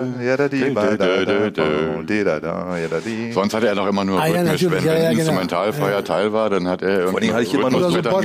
Ja. Ja, und vor allem auch immer nur Solos gespielt, die, wo Dave dann sagte, das war sehr gut bis auf die letzte Note, kannst du es nochmal und dann kam was ganz anderes, das war dann leider nicht mehr so gut und dann musste x Durchgänge und dann bei der Platte, weiß ich habe ich gesagt, ich bereite mich jetzt mal vor, ich lerne die Sachen Ja. jetzt. Ja. Die Sache ist so, also was man ganz kurz auch erklären kann für die, für die Hörer, ist, äh, dass damals gab es eben auch noch keine, ich weiß nicht für uns, gab es keine Computer, mit denen man das aufnahm. Man nahm das mit der Bandmaschine auf. Also richtig so wie im Computer einfach heute Sachen reinflicken und so konnte man so einfach nicht.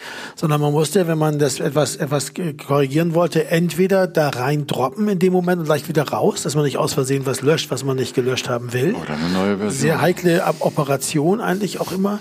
Oder eben äh, gleich nochmal eine neue Version spielen, dann mehrere Spuren verbrauchen, dann wurden die Spuren knapp, dann musste man sich für eine entscheiden. Es gab also auch nicht die Möglichkeit, wie heute 120 Spuren aufzunehmen Und und, dann sagen, schneidest du das, das suchen wir uns oder ja oder oder das entscheiden wir später im Mix, wodurch der Mix dann ein halbes Jahr dauert, sondern dass man einfach sagen muss, ja das war gut, das war nicht gut, das können wir wieder löschen. Kann ich das löschen für den zweiten Bass? Ja, kannst du löschen. Wirklich? Ja, okay, kannst du löschen. Wieso kriegt oh, das Schlagzeug elf das Genau, und dann drei Tage später, sag mal, die eine Version, haben wir die noch irgendwo? Nee, da haben wir doch warum die hast, Bass drauf getan. Warum hast du die gelöscht? Bist du irre?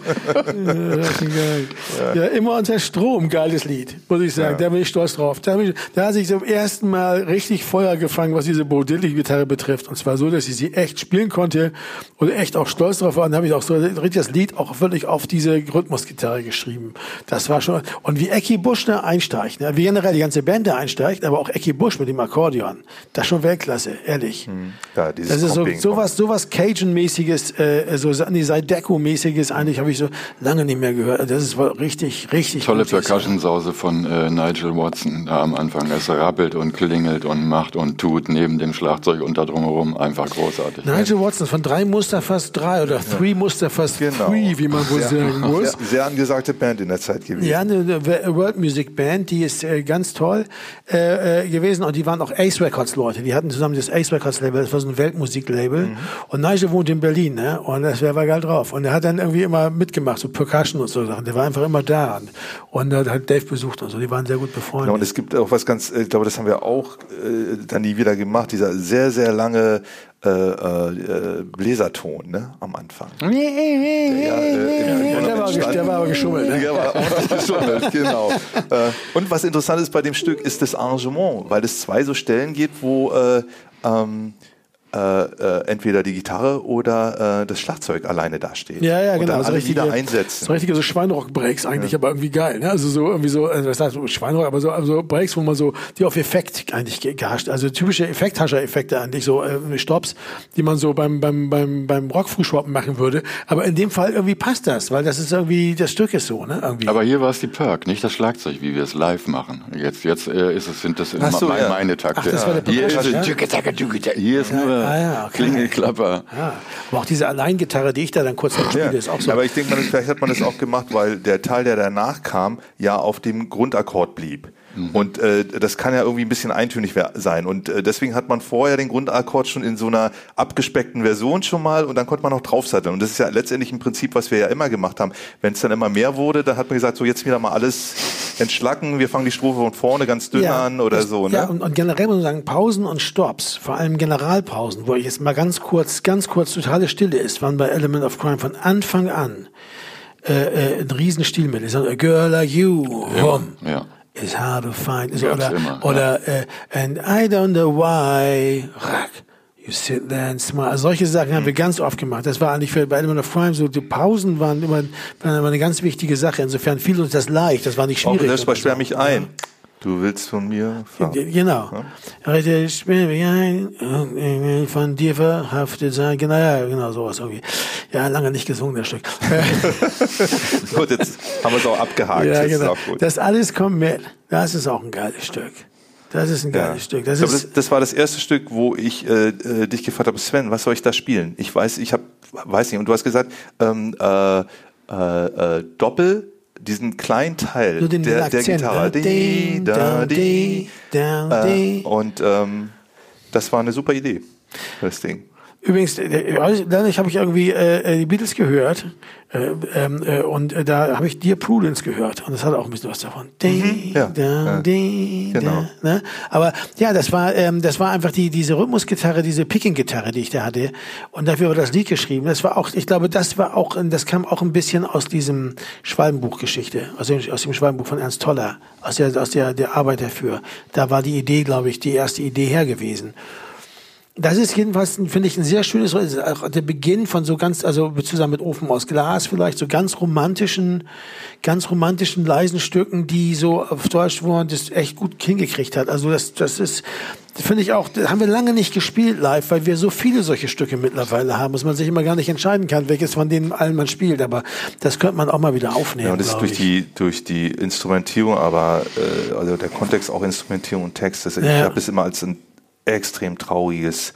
Also es ist zwar sehr hoffnungsvoll, weil ja wird ja jemand Hoffnung gegeben. Das alles kommt Ja. mit. Also ich weise dich nicht zurück, wie auch immer du bist, aber trotzdem war das äh, mit der Melodie und alles äh, in Dur, ne? Sehr und trotzdem ist ja. es so äh, es ist melancholisch, herzerreißend, ja, wie sich da jemand äh, äh, aus dem Fenster hängt für jemand anders. Ja, Ja. also wunderschöne Melodie von Kurt. Ja? Ja. Ach gut, ja. Also eigentlich so, als ob er die, die Dim, dam, dam, dim, Genau, im Rhythmus der Gitarre dim, eigentlich, ne? Und, äh, Genau, ja. Ja, genau. Ähm, ja, äh, jetzt kann man natürlich, äh, das ist gut, dass wir davon ich ne, Sommerschlussverkauf der Eitelkeit.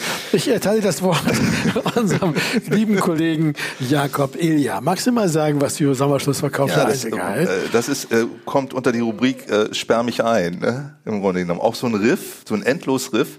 Und äh, ähm, ja, das Stück, äh, ich weiß gar nicht, wie oft haben wir das gespielt live? Einmal, zweimal und dann war's weg, ne? Aber das Interessante ist, ich habe es jetzt nochmal wieder angehört, also im Zuge dieser Aufarbeitung Hm. hier, und ich fand es irgendwie auch gut. Ist das jetzt krank? Ist das so wie wenn man an so einer Batterie leckt oder so, um sich mal zu gruseln? Ich fand's gut. Schöner Vergleich. ja. Weil ähm, der, Text, okay, der Text, muss ich auch mal sagen, ist echt ein bisschen flach. Ich meine, man ist relativ schnell klar, worum es geht. Da ist jemand, der ist auf einer Party und findet die alle scheiße, weil die so blasiert sind. Und äh, hier, hier zählt nicht der Mensch, hier, also, also ein bisschen moralinsauer auch das Lied. ne? Hier zählt Ja, nicht aber der das- Mensch, hier zählt nur die Aber Bedeutung das, oder das so. Stück, also ich habe es ja auch nochmal gehört, und das Stück hat ein bisschen was Schwerfälliges. Und es liegt nicht nur allein an dem Rhythmus selber, sondern es liegt auch an dem Arrangement. Da gibt es diese Abschläge, ne, die eigentlich, wo man sagt, ja, das sind ja diese Elementpausen in einer anderen Form nochmal, aber das Ding kriegt irgendwie, äh, man hört, es bemühen sich alle, das Ding zum Fliegen zu kriegen. Und es wäre vielleicht in einer anderen Form, in einem anderen Arrangement, im anderen Rhythmus wäre es vielleicht auch was geworden. Aber das, äh, das hat äh, mich, für mich hört sich das an wie so äh, King Sunny Ade, also afrikanische Popmusik nur in Zeitlupe. So Juju-Musik, ja, ist doch geil. Also Ja, gut, aber irgendwie ist es doch auch toll. Also ich, ich muss sagen, die Musik finde ich, also ich, der Text ist wirklich, hat dieses Moralinsauere, das ärgert mich und der hat ist nicht zweideutig. Das ärgert mich auch ein bisschen. Also es ist ja ist nicht, hat keinen Humor. Ja, aber dafür hat er, eine, keinen Humor, hat scharfe nur- nur Beschreibung Empörung, von ne? diesen Situationen. Und das ist ja interessant, dass du jetzt für die Musik sprichst und ich für den Text. Ja, siehst du mal. Richard, was sagst du denn? Ich finde auch, also was den Text betrifft, das kennt jeder. Diese Art von Erlebnisse hat, hat jeder. Ich, ich, also an sich ist das sehr gut verständlich, nachvollziehbar. Ich finde auch, dass es ein bisschen hüftschwer in der Musik ist. Was, Da, aber es hat so schöne Sachen. Da, di, ba, da, ba, da, ba, da, ba, da, ba, ba, da, ba, ba, da, Aber ba, das ist schon ba, ganz hinten. ba. Aber ist schön. Also irgendwie, irgendwie hat das ja auch. Das, aber den Aspekt zum Beispiel, ne, diese Bläser, den haben wir, als wir in Düsseldorf dieses Stück gespielt haben, weil wir ja gesagt haben, wir haben das diskutiert, ob wir das überhaupt spielen bei dieser äh, bei Weißes diesem- Papier, Lieblingsplatte, Geschichte. Genau, ob wir das überhaupt machen. Und dann war klar, wenn schon, denn schon. Und äh, dieser Teil mit den Bläsern, den haben wir dann noch äh, exorbitant äh, lang gemacht. ja, ne? lang Ja. und äh, öfter auftauchend und so weiter, ja, damit man, Ja, äh, das- weil das- er wohl auch das Highlight darstellt. Der? Song ist halt ein bisschen effekthascherisch und ein bisschen zu sehr auf Moral von der Geschichte. Deshalb kann ich gar nicht leiden. Also das ist also, warum ich den Text so kritisch sehe. Also, dieses kleine Quäntchen Humor, Distanz zu sich selbst von dem Sänger dort. Dass er Ja, nicht der sagt- ist verbittert, Dass er, dass er nicht Sänger. eigentlich, dass er, dass er nämlich im Grunde genommen genauso ein Arsch ist wie die anderen. Das kommt da nicht vor. Und das ist ungewöhnlich mit Elements. Deshalb ist der Text flach.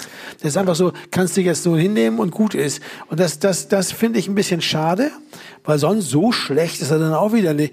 Es ist einfach ein es gibt zum Beispiel sicher Leute, die mögen das Lied. Ich möchte denen das nicht ausreden. Ich möchte nicht sagen, nee, das Lied ist doof und so. Weil es keine Objekt, so eine objektiven Urteile nicht gibt. Wir haben jedenfalls relativ schnell gemerkt, dass wir das nicht so gern spielen. wa? Und dass es auch live so eine Art von Bumsmusik dann ist plötzlich. Die ist nicht so doll. Ne?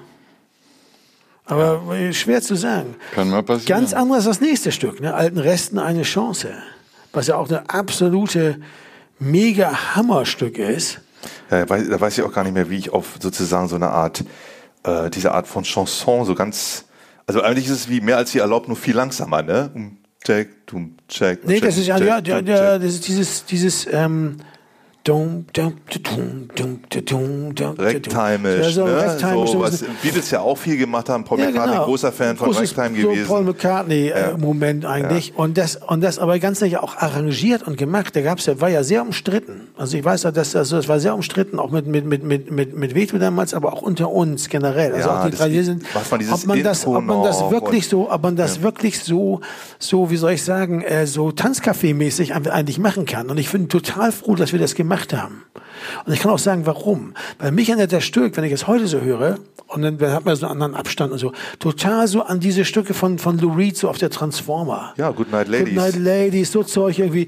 Und der, und der hat sich das ja auch getraut. Warum sollen wir das nicht können? Warum sollen wir das nicht dürfen? Da wird noch mehr auf die Kitsch-Tube ge- Tube gedrückt. Wir haben sehr auf die Kitsch-Tube gedrückt, aber das ist so eine Nino Rota Kitsch-Tube und die ist irgendwie geil, die ist toll, ja. Was mich ärgert ist, es gab von Kurt so eine Sache am Anfang, im Intro, die ging, da di dam, da di dam, di da di da da di da di dam. Die haben wir dann rausgenommen, weil der meinte, hieß es dann, der sei aber vielleicht des Guten zu viel. Die spiele ich heute mal mit der Trompete bei dem Stück, äh, weil das natürlich nicht des Guten zu viel ist, sondern weil es im Grunde genommen einfach auch damit reingepasst hat. Ecki Busch hat sich noch lustig gemacht, gesagt, bei dem Stück tun wir echt was für alte Leute. Naja, mein Gott, wir sind ja auch nicht jünger geworden, aber, aber für Ja, ich mich glaube, hat das diesen Transformer, Ja. diesen Psychedelic, äh, ähm, ähm, die, die, die Platte, wie hieß Hunky Dory von, von, von David Bowie, der hat auch solche solche Stücke. Psychedelic, eigentlich so, so, so, so, so frühe äh, äh, äh Glamrock-Sachen mhm. auch. Also ich finde, das ist echt geil, ja. Also ich, weiß, ich erinnere mich noch, dass ich, äh, äh, ich glaube, ich wusste überhaupt nicht, was ich da eigentlich gemacht habe, weil in dem Moment, wo Ecki drauf gespielt hat, war ich äh, überrascht und enttäuscht, dass es so ein Stück ist. Also er hat ja im Grunde genommen durch sein Spiel gezeigt, was es eigentlich ist. Du hast gedacht, und da kommt so ein Glenn Branca-Ding bei raus. ja, ja, genau. Immer, immer schön dissen. Ja, ja. ja. Nee, das habe ich nicht gedacht. Aber ich habe tatsächlich, also es ist tatsächlich dieses, äh, äh, man bleibt, äh, also mir fiel jeder Schritt, obwohl ich selber dazu beigetragen ja. habe, auch mit draußen hinterm Fenster. Ich habe ja Sachen angebracht, die wirklich andere, Diese andere Genres waren, genau, die es ja. auch eröffnet haben und war selber überrascht, was es war. Und ich habe äh, äh, äh, und wenn man jetzt darüber redet, also wir auch in Interviews ja darüber reden, wie entstehen denn Stücke, dann gibt es ja immer diesen Moment, dass wir sagen, äh, das Stück selber ist also man fängt an und selbst mit zwei Akkorden ist das Stück eigentlich schon da. Und man, wie, als ob man modelliert. Man tut was hin, tut was weg und irgendwann ist dieses Stück da und dann weiß man, das ist das Stück. Und das ist so, als ob das Stück ein Eigenleben hat. Also als ob es irgendwo da ist und man muss es nur in die Realität ziehen. Und das ist natürlich, klingt so ein bisschen spinnert, ja. Also ja. was soll das sein? Aber genauso geht es einem im Komponieren ja auch. Man macht was, ja. gibt das hin und plötzlich merkt man, ach, das ist das Stück. Und dann muss man als derjenige, der es bringt, und das geht ja jedem, das geht Richard, das geht dir auch so, Sven, muss man die Größe haben zu sagen, das entwickelt jetzt ein Eigenleben, wo die anderen mitgestalten. Und äh, das ging mir bei manchen Stücken viel mehr das schwer, ja, zu sagen, oh, aha, das ist es jetzt. Ja, ja. unser Problem war, glaube ich, ein bisschen, und das habe ich auch gehabt, dass man, dass wir haben uns immer, man hat sich immer, ich, ich kann nur von mir sagen, ich habe mir immer vor den, vor einer neuen Platte, wenn du mit dem Song schreibst, immer vorgenommen, äh, ich möchte mal sowas machen und in die Richtung und so. Und dann kamen diese Ideen für die Songs und die waren einfach so, wie sie waren. Da konnte ich mir eine Richtung überlegt haben, wie ich wollte. Das waren die Songs, die wir hatten. Wir hatten ja auch nie mehr als diese elf oder so, die wir, wir hatten ja gar nicht mehr. Das waren die elf, die wir hatten. Friss oder stirb. Und das ist irgendwie toll, weil man sich dann stellen muss, ne? Ich habe ja auch das, äh, äh, natürlich gibt es da manchmal Stücke, die einem dann hinterher nicht mehr gefallen oder so. Oder vielleicht ist es heute so, dass, dass man im Vorfeld vielleicht schon früher dann auch Themen fallen lässt. Wenn man heute so, eine, so einen Riff hätte wie Sommerschlussverkauf der Eitelkeit, dann würde man vielleicht heute sagen, na ja, da habe ich jetzt nicht so einen Bock drauf, weil man die Erfahrung schon hat. Aber eigentlich ist es doch ganz gut, dass wir uns das damals nicht verboten haben. Das hätten wir doch, können wir uns heute gar nicht so toll darüber unterhalten. Ich finde auch, ähm, das Entscheidende war ja, dass wir hinterher sagen konnten, allen Resten eine Chance, eigentlich mögen wir das. Und das ist schon erbärmlich, wenn man eigentlich sagen muss. Es reicht doch nicht zu sagen, wir, wir mögen das. Wir mögen das. Also wo soll das Problem sein, wenn man es doch mag? Und das habe ich aber auch im Kopf gehabt, dass man, man, man hat das Selbstbild und das, der, der man eigentlich ist. Was Uwe Bauer ganz am Anfang zu mir sagte, versuch nicht zu klingen wie die anderen Sänger, kannst du vergessen. Wird eh nichts. Gewöhn dich lieber an deine Stimme so, wie sie ist. Dann kannst du dich irgendwann damit mal anfreunden. Und da hat er einfach total recht gehabt. Ja. Ich meine, ist auch ein bisschen weit hergeholt, wenn man sagt, dass äh, ähm, alles eine Wirkung hat auf, äh, auf die Musik auch eine mhm. Unsicherheit, auch ein Nichtwissen, ja. ein, ein, ein, was Zaghaftes. Dadurch äh, macht man bestimmte Sachen dann halt auch nicht. Und das ist vielleicht auch ganz gut, wie wir eingangs auch, auch sagten bei anderen äh, Instrumenten, dass man sagte, ja, dann doch die Band war immer irgendwie wichtig und äh, dieser Kampf auch, wie viel verträgt ein Stück jetzt und so. Und äh, mhm. äh, insofern ist auch so eine Unsicherheit, ne, ist die Angst, was du vorhin als Angst bezeichnet hast, ne, ist, ähm, findet ein, Eingang ne, in, die, äh, in die Musik selber. Ja. Und da kommen wir jetzt auch schon zur Wirkungsgeschichte ja, und zur Erfolgsgeschichte dieser Platte, weil es war ja dann ein riesengroßer Erfolg für unsere Verhältnisse. Äh, dem voranging, dem voranging allerdings, dass die Plattenfirma uns aufgegeben hatte, muss man auch mal sagen. Der Typ von der Plattenfirma war da gewesen, hat gesagt, ich weiß überhaupt nicht, wem ich das noch verkaufen soll, was ihr da macht. Diese Musik verstehe ich gar nicht. Ohne Scheiß, war ja so. Der hat neben Dave gesessen, da waren wir schon weg, der hat, der hat neben Dave gesessen und hat ihm einfach gesagt, das ist das, ich werde diese Band, wenn die, diese Platte, das werde ich, die werde ich droppen müssen. Da hat er überhaupt keinen Bock darauf, der hat das überhaupt nicht gesehen. Ja, das mal zum Thema Visionär. Ne? Also man kann auch mal daneben greifen, ich finde das nicht schlimm, aber äh, dann braucht man auch nicht hinter so zu tun, als hätte man alles immer gewusst. Die, eine sehr wichtige Person bei der Plattenfirma war Petra Husemann.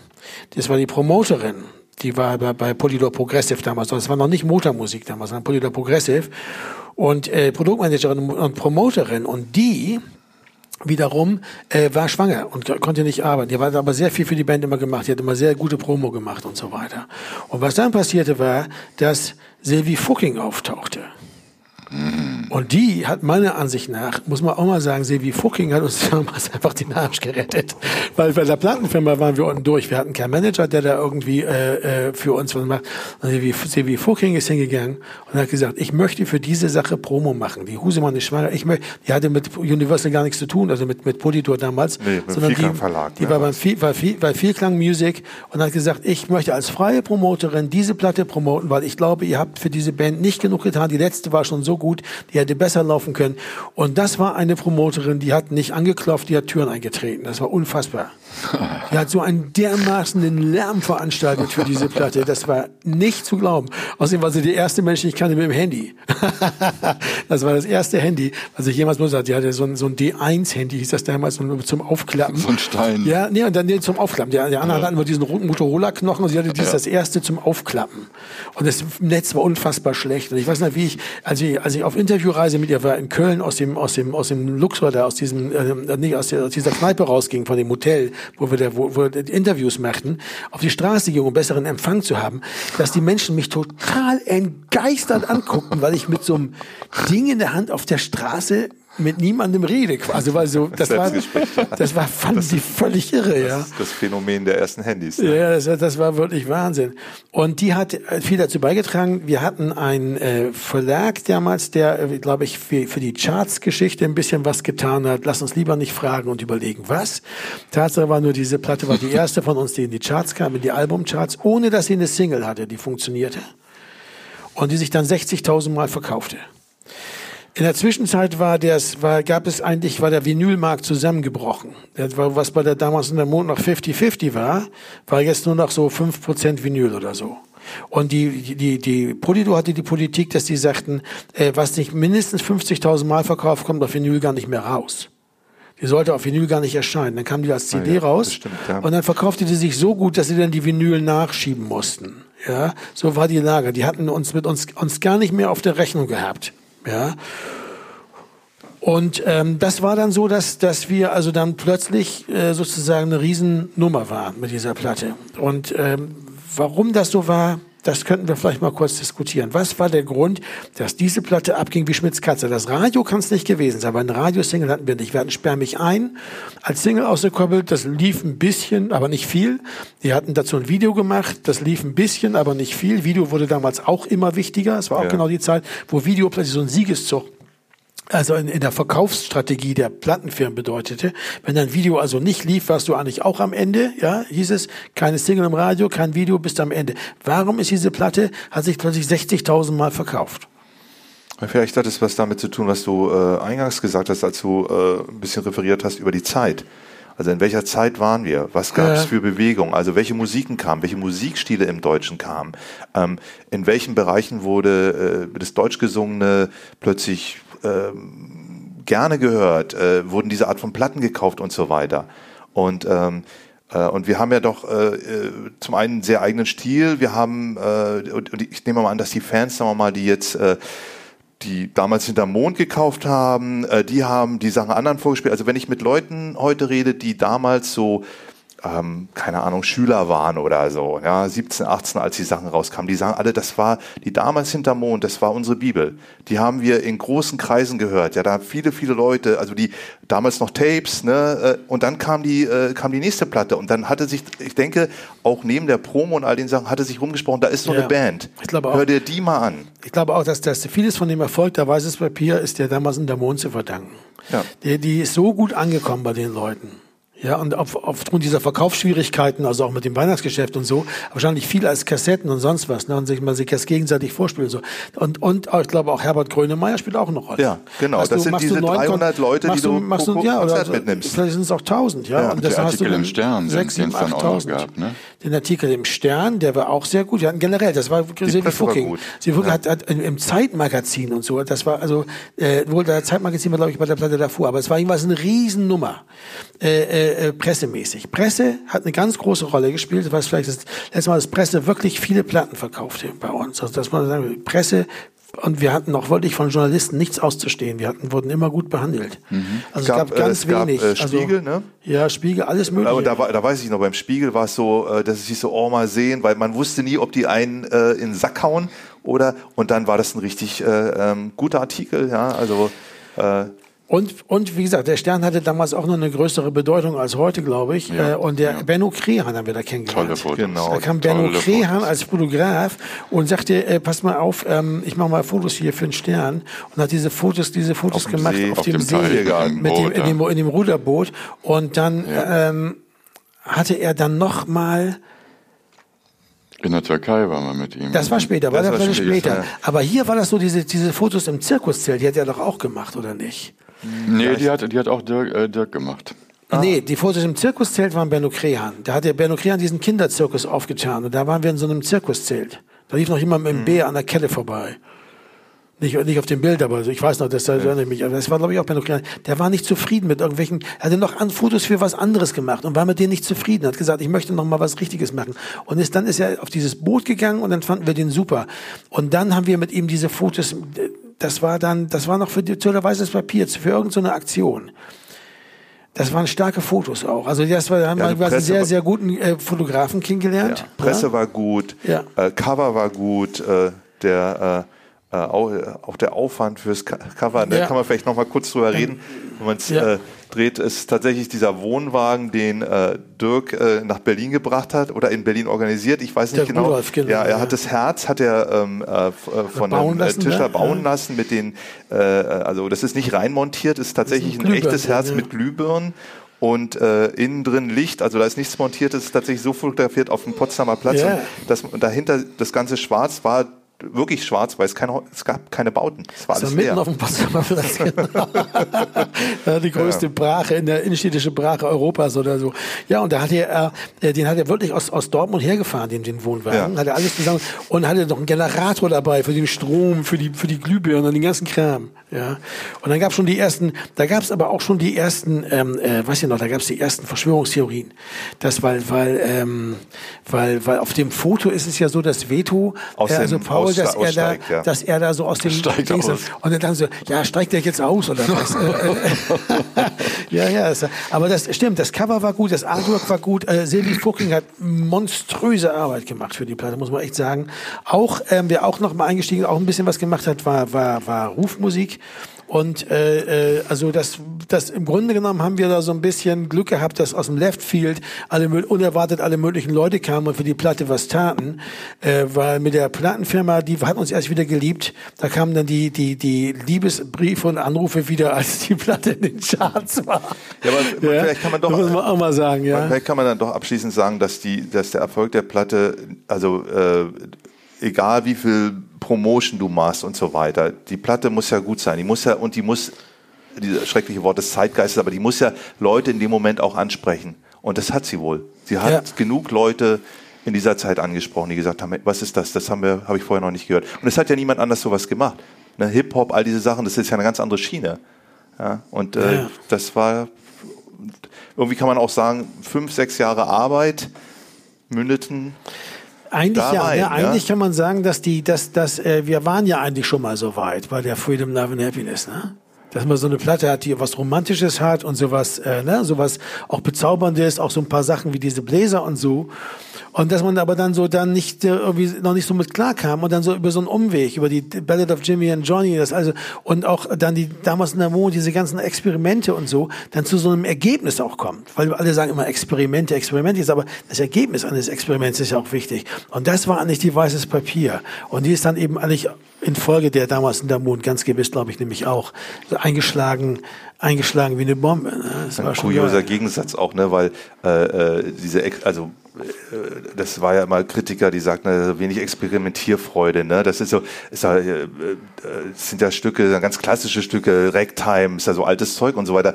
Ähm, äh, was natürlich nicht verstanden wird, dass das Experimentelle ja nicht bedeutet, dass du mit irgendwas Neuem, was auch immer kommst, sondern dass du mit etwas, mit einem eigenen Weg gehst und in dem experimentierst. Das Ja, ist ja, das genau. Experimentelle. Und eine Synthese schaffst, die vorher in der Form äh, nicht gab oder etwas aufgreifst, was vorher niemand aufgegriffen hat. Ragtime hat keiner auf. Das hat äh, ähm, Udo Lindenberg, der hat Ragtime gemacht in den 70ern. Ja, Ja, genau, Oder wir haben uns Lou Reed, haben wir die- gesagt, äh, David Bowie, ne? Die Platte wurde viel mit der Sgt. Pepper verglichen. Das wurde, wurde der Einfluss der, der psychedelischen äh, Rockmusik eigentlich auf diese Platte, nämlich die, in dieser, diese Farbigkeit in der Instrumentierung, ne? Oder? Ja. Und da muss ich auch ne? mal auf jeden Fall Ja. ein, Dings berechnen für den Produzenten. Der hat hier Ja. wirklich auch noch mal äh, alle möglichen Register gezogen und und ähm, ich erinnere mich zum Beispiel an ein Gespräch, wie er äh, wie, wie er zu mir kam mal und sagte, hör mal hier bei diesem Dings leg doch mal die Sticks weg und mach doch mal was Weicheres. Hier hast du nicht mal so Jazzbesen. Und ich damals sagte, hör mal, ich bin Schlagzeuger. Ja, ich trommel mit Stöcken, doch nicht mit Besen. Äh, Und dann hat er gesagt, du, es gibt Schlagzeuger, die trommeln auch mit Besen. Oder es gibt noch andere Sachen, diese Hot Rods, kennst du die denn? Und so weiter. Und ich habe damals gedacht, das ist unmöglich. Was ist das denn für einer? Ich bin Schlagzeuger, ich halte Bäume in der Hand und damit trommel ich. Und das war natürlich ein totaler Irrglaube. Und da hat er auch einfach durch sein Wissen und sein, seine, äh, ähm, seinen viel größeren Horizont musikalisch, äh, hat er hier nochmal einiges. Äh, Und das hat, da hat sich nämlich dann auch ausgezahlt, dass wir die ganzen Jahre mit ihm weitergearbeitet haben. Absolut. Weil er nämlich genau an diesen Sachen immer dran geblieben ist und gesagt hat, wenn es bei dieser Platte nicht, dann wird er bei der nächsten. Und hier warst du mit dem Besen schon ganz gut dabei, wenn ich mich richtig ja. erinnere. Ja, aber mir ging mir ging das genauso wie dir, dass ich am am Anfang hatte ich das Gefühl, der drängt sozusagen in so ein Territorium rein, äh, wo ich beschnitten werde. Ne? Als Produzent ist ja klar, weil er sagt ja plötzlich Sachen oder sagt, nee, da machen wir mal das oder hier ist ein Vorschlag und und gleichzeitig ist es so, dass äh, gerade mit diesen äh, beiden Platten damals hinterm Mond und der weißes Papier er mir im Grunde genommen Terrains äh, eröffnet hat, äh, auch durch sein eigenes Spiel, wo ich dann schon genau hingeguckt habe, was hat er denn da eigentlich gemacht, äh, was sind das hier für äh, harmonische Bewegungen oder was hat er hier für Vorstellungen rhythmisch, ah ja und so und äh, habe das mehr und mehr dann auch übernommen, ja, diese Sachen. Was dann auch passierte, das war tatsächlich ein Vorschlag und eine Anregung von, von Veto gewesen. Äh, und es war eine gute Idee, war, dass wir dann ähm, danach auch mit Dave und Ecki Busch auf Tournee gegangen sind. Genau, das war Als, als fünften und sechsten Musiker auf Tournee. Das war auch neu, also das, das, ähm, äh, und das kam überraschenderweise von Veto, sage ich deshalb überraschenderweise, weil er eigentlich jemand war, der, der mit dieser Idee, das, das Instrumental zu erweitern, eigentlich erst gar nicht so gut klarkam. Aber der dann auch das, das einfach gesagt hat, das ist, glaube ich, wichtig, hat er gesagt, dass wir mit dem Sound, den wir hier entwickelt haben und so, dass wir davon auch live was zeigen. Weil wenn, wenn schon, denn schon. Und ich glaube, das war auch ein guter Ansatz. Das war sehr vernünftig und äh, war auch, ähm, war auch hat eine sehr, Menge Möglichkeiten eröffnet, aber auch eine Menge Probleme geschaffen. Die nächste Platte wurde gleich ein Jahr später drauf, äh, rausgebracht. Äh, ob das eine gute Idee war und wie es dazu kam und warum das so war und äh, was man davon zu halten hat überhaupt, das wird dann beim nächsten Podcast bei Episode 8 äh, in Bezug auf die an einem Sonntag im April, da wird es noch eine Menge interessanter Geschichten geben, äh, besprochen werden können. Gestern sind wir erstmal soweit soweit durch. Es gab, äh, noch kurz zum Anfügen, es gab noch eine fremdsprachige Version der Platte, die Dicte-moi ta Oh ja. die Ja, ist auch ja. noch äh, zu haben. Da sind tatsächlich, ich glaube, vier Stücke auf Französisch drauf. Das haben meine Freunde damals von, oder unsere Freunde von Lissoldat und Connu übersetzt. Ähm, zum Beispiel Sperr mich äh, ein heißt dann Dicte-moi ta loi. Äh, und äh, es auch ein paar auf Englisch. Wir haben sie, äh, wir wollten damit auch in Frankreich ein bisschen was machen, weil wir Kontakte nach Frankreich hatten, beim Transmusical Festival gewesen waren, Im Jahr 92 genau. glaube ich, ne? Genau. Äh, äh, was ein sehr toller Gig war. Und wir dachten, da geht vielleicht was. Darüber können wir das nächste Mal noch reden, was dabei rauskam und wie es überhaupt dann so gelaufen ist. Ich glaube, zu dieser Sache können wir eigentlich im Großen und Ganzen sind wir durch, oder? Ja, vielleicht sollten wir noch erwähnen, dass äh, der sehr nette Assistent, den wir hatten, Tonassistent, Marco Birkner. Marco Birkner Ja, der war sehr das, gut, Das ja. war wirklich toll Das mit war ihm. stark. Und wir haben zum ersten Mal mit Sabrina äh, äh, Bristcheck, gearbeitet. ne? als, ja. als, als, als, äh, Violo, als, als Viola-Spielerin. Genau, die bis heute äh, Jedes Mal dabei jedes Mal ist, ja, spielt. genau. Ne? Ja. Stark. Ja, geil. Okay, dann äh, sagen wir an diesem, äh, äh, äh, sagen wir einfach mal Feierabend. Auf Wiedersehen. Tschüss. Tschüss. Tschüss. Achtung, Achtung, hier ein Element of Crime Verbraucherhinweis. Auch zu dieser Podcast-Folge gibt es eine passende Playlist. Den Link dazu findet ihr in den Show Notes.